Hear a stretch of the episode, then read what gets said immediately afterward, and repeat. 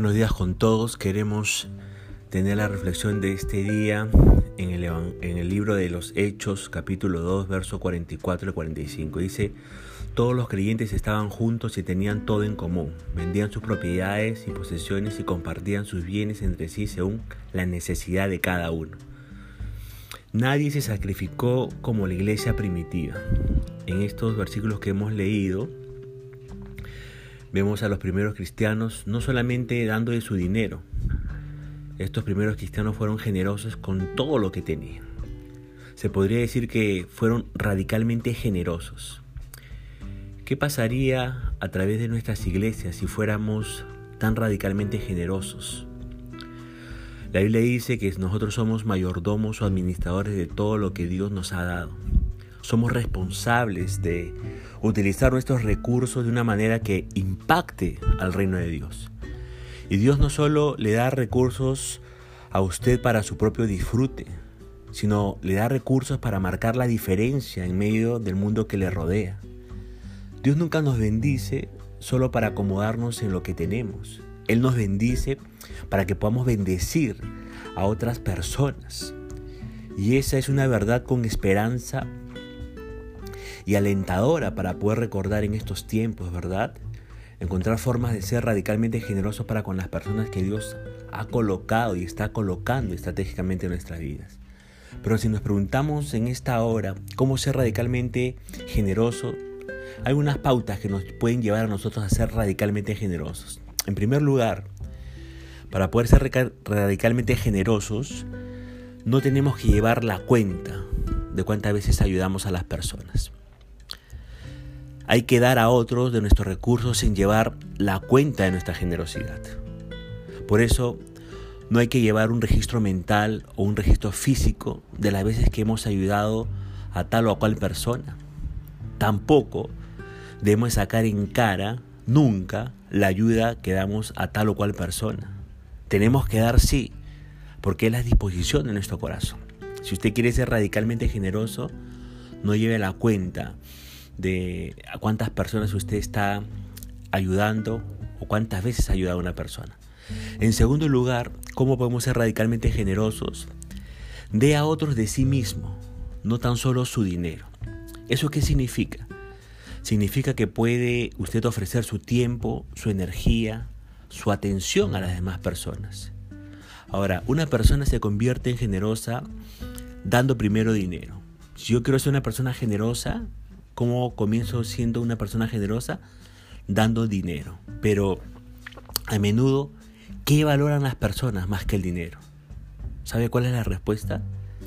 Las personas valoran su tiempo, valoran su atención. Piense en esto. ¿Qué requiere más esfuerzo?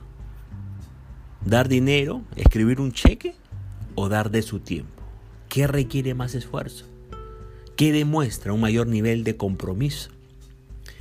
Fíjese que la semana pasada, le cuento un testimonio, estaba despierta a las 2 y 30 de la mañana terminando un devocional y una hermana que me vio en línea me llamó a mi teléfono y me empezó a contar cómo se sentía, le había, le había atacado un, un, ataque, valga la redundancia, de, de ansiedad, ¿no? Le había dado un ataque de ansiedad y le estuve escuchando a la hermana haciendo unas preguntas y al final de toda su exposición de cómo se sentía, me puse a orar por ella a esa hora, ¿no? Orando por ella para que el Señor le pudiera dar tranquilidad, calma y paz, ¿no? Y terminamos la conversación y bueno, al siguiente día y en los siguientes días estuve preocupado, preguntándole cómo se sentía, Dios gracias, ya mucho mejor, ¿no? ¿Por qué le cuento esto? Para que vea que no solamente podemos ser generosos dando dinero, sino dándonos de nosotros mismos a las demás personas. Eso no significa que si usted tiene un problema, un ataque de ansiedad, me va a estar llamando a las 2 y 30 de la mañana. No significa eso, sino que significa que podemos darnos de nosotros mismos, ¿verdad? En tercer lugar, ¿cómo podemos ser personas generosas? No espera que llegue la prosperidad a su vida para ser generoso.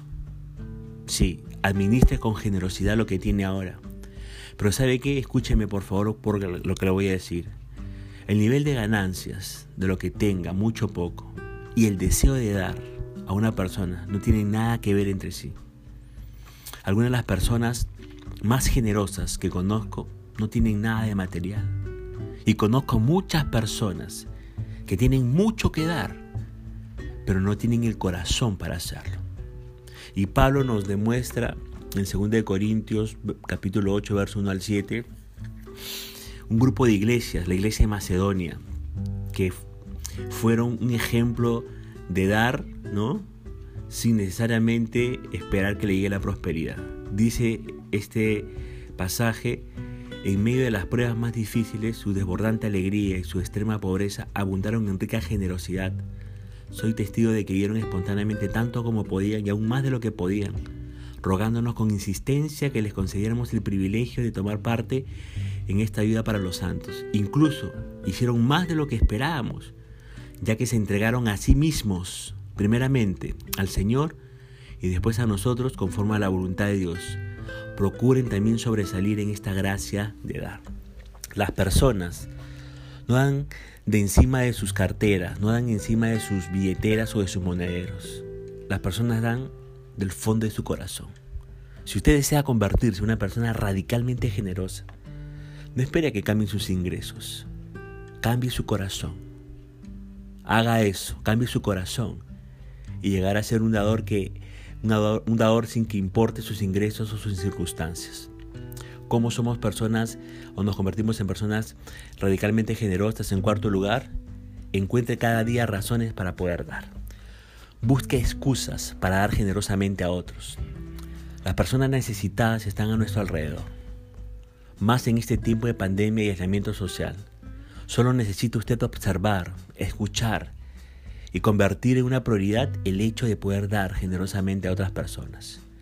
Busque, por ejemplo, una necesidad urgente y demuestre su generosidad.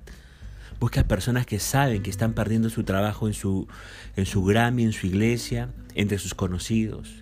Busque a gente que están cayendo en ataques de pánico y estrés y dele su tiempo Dele su oración por ello, dele sus palabras de ánimo. Llámelos, contáctelos.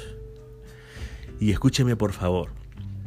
Una de las razones de peso para que usted y yo seamos radicalmente generosos es porque la generosidad nos hace más como el Señor Jesucristo.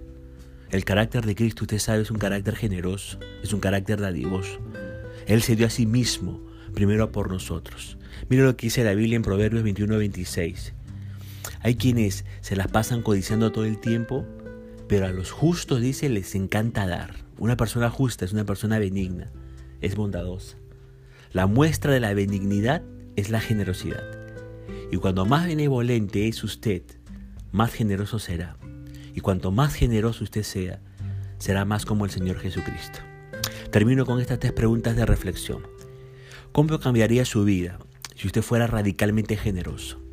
¿Cómo se vería eso de que usted sea una persona radicalmente generosa? Segunda pregunta.